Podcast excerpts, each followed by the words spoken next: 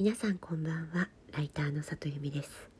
この番組は文章を書くことや表現することについて毎晩23時にお届けしている深夜のラブレターです。えっと今日ある方とお話をしていてでその方はねものすごくよくインタビューを受ける方ででその方がおっしゃってたのはなんか最近ものすごくライターの質が低下してる気がするっていうことをおっしゃってたんですよ。でどんなことがあるんですか？って伺ったところその方がおっしゃるにはみんなね文を書いてる文章を書いてるけど人を書いてないっておっしゃるんです。で具体的にどういうことですか？ってお伺いしたところその確かにその言葉は言ったけれどもそのニュアンスで発言はしていないっていうところをその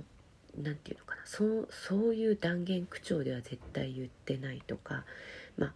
えーと、自分を話している内容が、まあ、この言葉遣いで言われると誤解を招くとか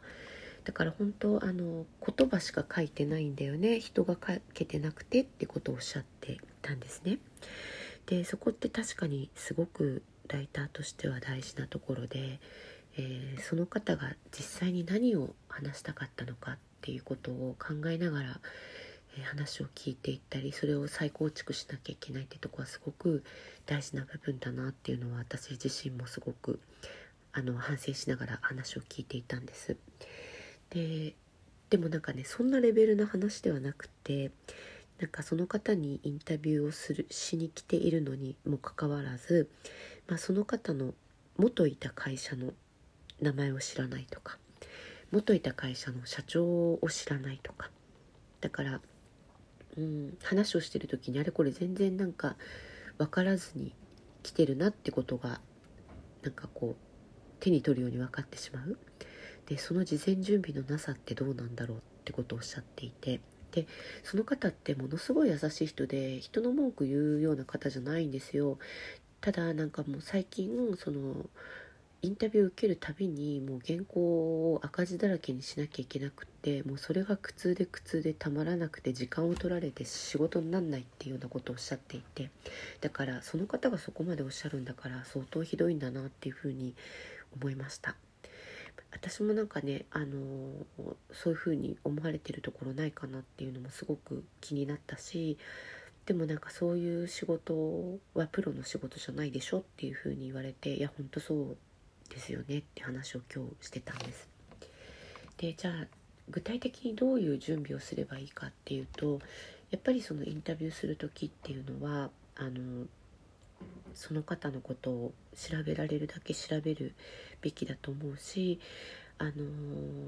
そうですねでその方がそのその言葉をどのような意味で言ったのかっていうのは私の場合はやっぱり音声聞き直さないと